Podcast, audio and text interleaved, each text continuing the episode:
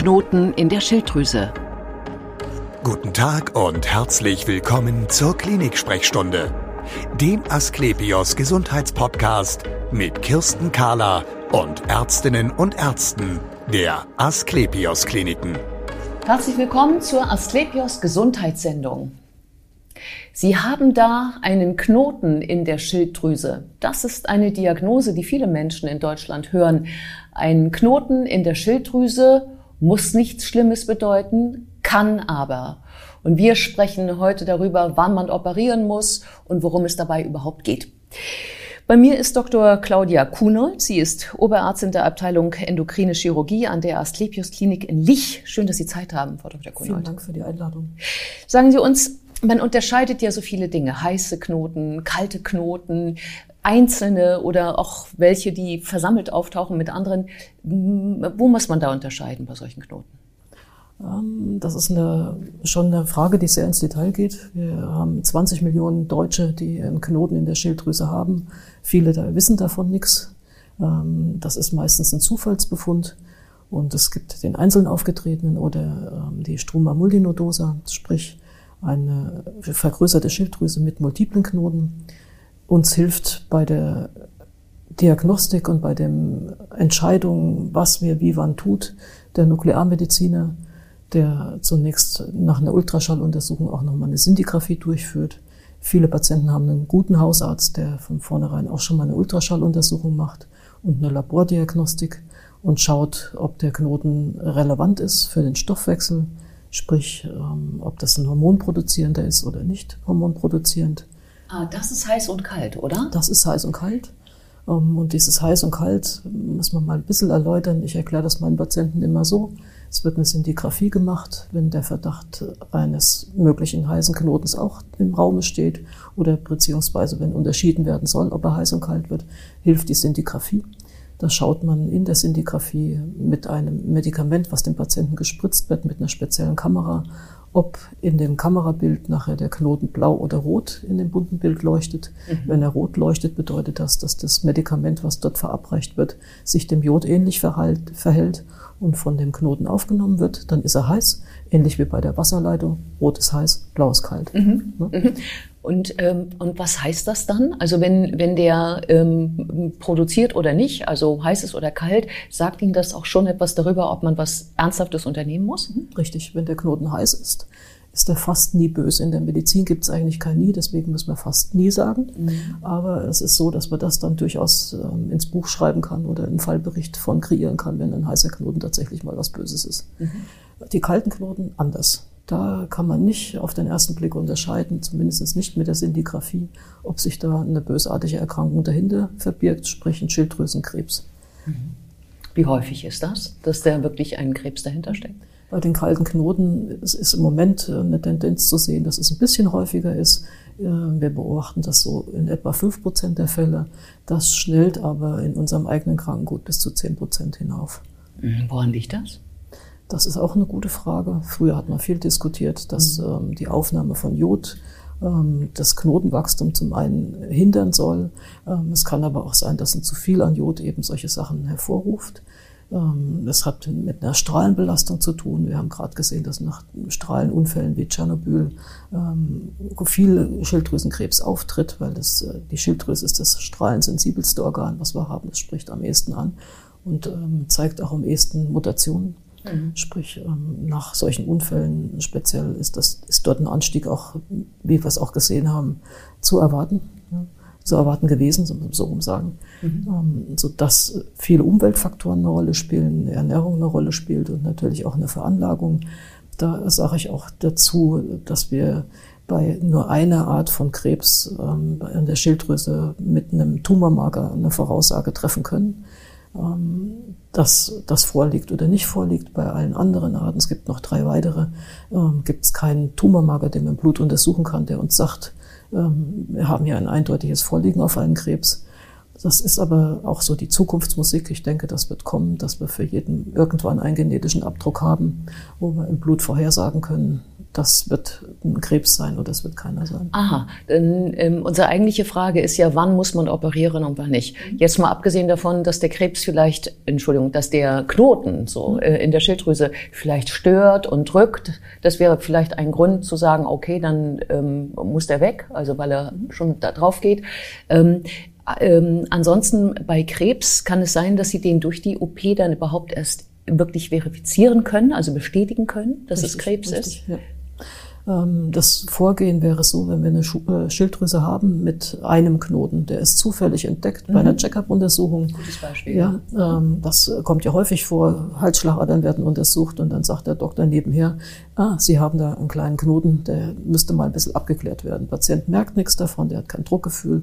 Alles, was kleiner ist als zwei, drei Zentimeter, sieht man auch nach außen nicht. Ähm, sprich, das ist unser Problemfall, der Knoten von einem Zentimeter in der Schilddrüse bei einem gesunden Menschen. Das muss man jetzt schauen, wenn es ein isolierter Knoten ist, ähm, sollte man wieder den Nuklearmediziner gucken lassen, ob nicht doch auch mal ein Heißer sich dahinter verbirgt. Der muss noch keine Hormone produzieren. Ja? Ähm, damit wäre der aus dem bösartigen Raster wieder rausgefallen. Und alle anderen Knoten, so sagt unsere Leitlinie, sind, wenn sie einzeln vorliegen und äh, kleiner oder den Zentimeter dann erreicht haben, also größer als einen Zentimeter sind, ähm, zu punktieren primär. Das, das heißt, man, man sticht da mal rein, um Gewebe daraus zu holen. Genau, das ist für einen Patienten immer eine ganz schlimme Vorstellung, dass jemand eine Nadel in den Hals stechen will. Ähm, das ist vergleichbar mit einer Blutentnahme, was die Schmerzen und das äh, drumherum ähm, bedeutet für den Patienten. Also da wird was desinfiziert und unter einer Ultraschalluntersuchung gezielt mit einer ganz dünnen Nadel der Knoten angestochen und leicht fächerförmig ein bisschen Gewebe daraus gezogen. Das ist der unangenehmste Bad für den Patienten, weil da ein Druck- und Zuggefühl am Hals entstehen kann. Mhm. Ähm, das, da wird der Patient aber auch darauf vorbereitet, sagen wir vorher. Und das hat man dann, wenn man einen guten Zytologen hat, sprich man braucht auch, wenn man Punktionen der Schilddrüse durchführt, immer gute Kollegen im Hintergrund, sprich einen guten Pathologen, der das beurteilen kann. Da gibt es verschiedene Einteilungen dann, ähm, ganze Klassifikationen, wie diese Punktade eingeteilt werden. Und ab einem bestimmten Level sagt man dann, hier ist das Risiko, dass ein Krebs vorliegt, deutlich erhöht. Das wird abgestuft in Prozentzahlen. Also ab einem Prozentsatz von 60 Prozent wird man in jedem Fall eine Operation anstreben. Ah, aha, das heißt, man ahnt also schon, dass es ein Krebs sein könnte und mhm. darum operiert man dann. Es ist nicht so, dass man erst operieren muss, um dann zu sehen, ob es ein Krebs ist. So ist es. Ja.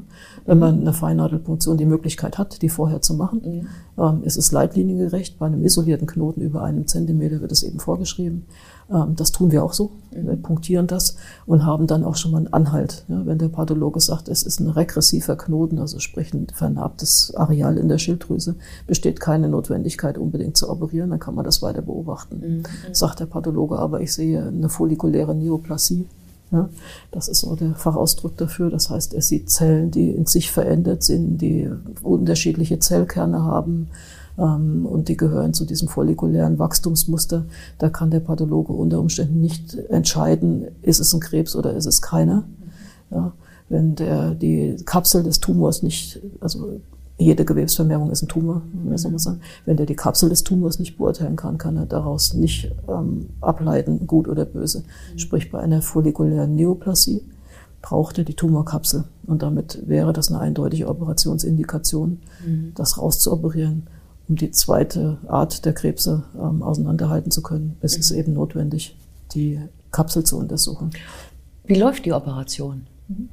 Ähm, Patient nicht mehr wie früher, dass man 14 Tage in die Klinik muss. Der Patient kommt. Ähm, wir machen es in unserer Klinik so, dass wir alle Befunde uns vorher angucken, den Patienten selber untersuchen. Auch durch das Tasten alleine kann man schon rausbekommen, ob hier ähm, doch das wahrscheinlicher wird, dass ein Tumor vorliegt oder nicht, also ein bösartiger Tumor.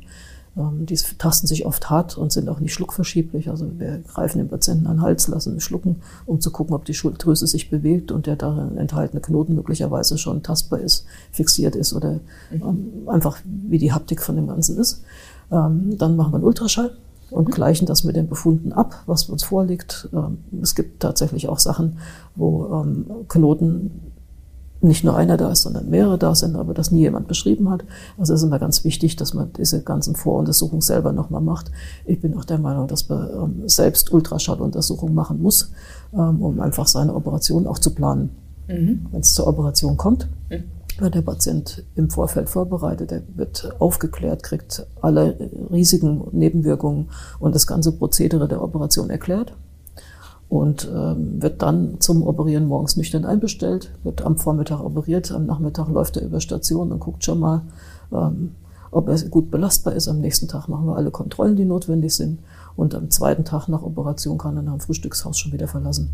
Und gibt es ähm, ein Risiko bei dieser Operation? Da liegen ja viele Dinge auch in dem Bereich, die Stimmbänder und auch mhm. andere Geschichten. Die Hauptrisiken kann man im Prinzip zwei Sachen nennen. Das eine ist das angedeutete Stimmbandproblem. Ähm, wir haben zwei Stimmbandnervchen, die hinter der Schilddrüse je rechts und links langlaufen und in den Kehlkopf eindringen. Ähm, und die, man muss sich vorstellen, wie ein Tau, was an den, an den Stimmbändern zieht und die bewegt. Ja.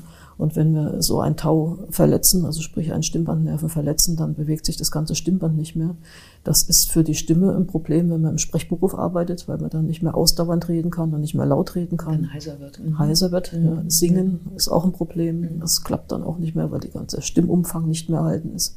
Und was die Haupteinschränkung dann ist, ist äh, bei körperlicher Belastung gehen die Stimmbänder nicht mehr weit genug auseinander. Dadurch, dass eins still steht, bleibt es einfach dem, im Mittelstand stehen und das andere Stimmband kann zwar mit dem die Sprech, das Sprechen wieder ausgleichen durch das Gegenbewegen und durch Training, aber für die Öffnungsfläche beim Luftholen bei einem normalen, wenn man auf den Kehlkopf guckt, so, wird mhm. dann plötzlich nur noch die Hälfte. Und wie verhindern Sie das?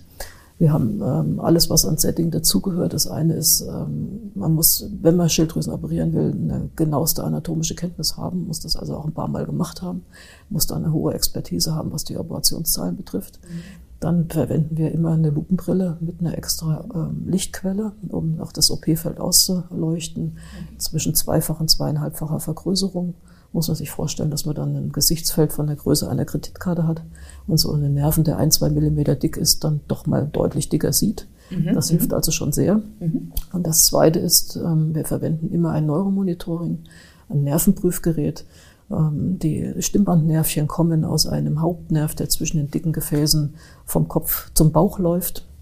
Und auf dem Weg gibt dieser dicke Nerv die beiden Stimmbandnerven ab, auf der rechten Seite um die Schlüsselbeinarterie und auf der linken Seite um den Hauptschlagaderbogen. Das machen wir uns zunutze, indem wir bei jeder Operation erstmal die Schilddrüse freilegen, uns die großen Gefäße suchen und diesen dicken Hauptnerv mit einem kleinen Strom reizen.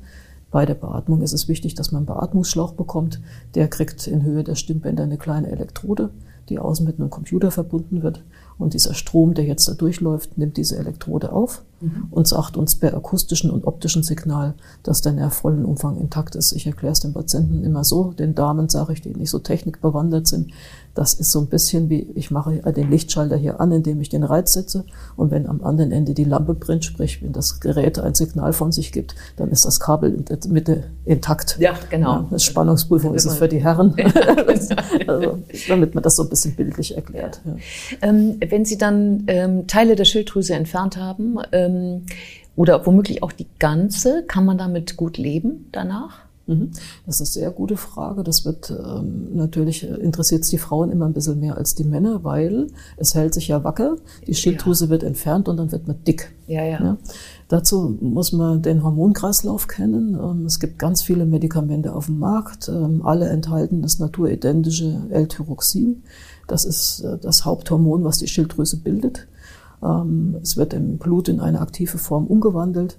Und darüber kann man eben eine Schilddrüsenoperierten einstellen. Wenn eine ganze Seite erhalten werden kann, ist es oft nicht unbedingt notwendig, dass ein Medikament nimmt. Es wird empfohlen zur Rezidivprophylaxe. Sprich, die andere Seite soll ein bisschen Unterstützung in der Hormonproduktion bekommen, indem man von außen ein bisschen Hormon zuführt, damit die nicht größer wird, nicht wächst und keinen neuen Knoten produziert. Bei einem Operierten, der die Schilddrüse komplett verloren hat, ist es so, dass der natürlich jetzt komplett auf das Hormon angewiesen ist. Mhm. Da muss man manchmal ein bisschen Geduld haben. Das kann oft ähm, mal bis zu einem viertelhalben Jahr dauern, bis die ähm, Feineinstellung dann abgeschlossen ist. Man nimmt dazu ähm, den kompletten Regelkreis, sprich es gibt ein Hormon, was die Hirnanhangsdrüse bildet, das kann man im Blut messen. Und die Hormonanhangsdrüse hat ihre Fingerchen im Blut und guckt, wie viel von dem freien Hormon da rumfährt. Mhm. Und wenn es denn nicht genug ist, produziert die mehr. Und wenn es zu wenig ist, ähm, also ist der, der TSH-Wert damit erhöht. Das ist dieses Hormon, was der, die Hirnanhangsdrüse bildet. Und wenn das ähm, zu viel ist, dann zieht die sich zurück und produziert entsprechend weniger. Und dann wird eben zur Kontrolle unserer Feineinstellung der TSH-Wert kontrolliert und die freien Hormone im Blut. Und damit kriegt man das eigentlich immer hin, dass man den Patienten vernünftig einstellen kann, so dass er nicht befürchten muss, er kriegt eine Über- oder Unterfunktion und hat deswegen eine Gewichtszu- oder Abnahme. Vielen Dank für das interessante Gespräch. Und wir sehen uns wieder auf www.astlepios.com, auf Facebook und auf YouTube oder im nächsten Podcast. Werden Sie gesund.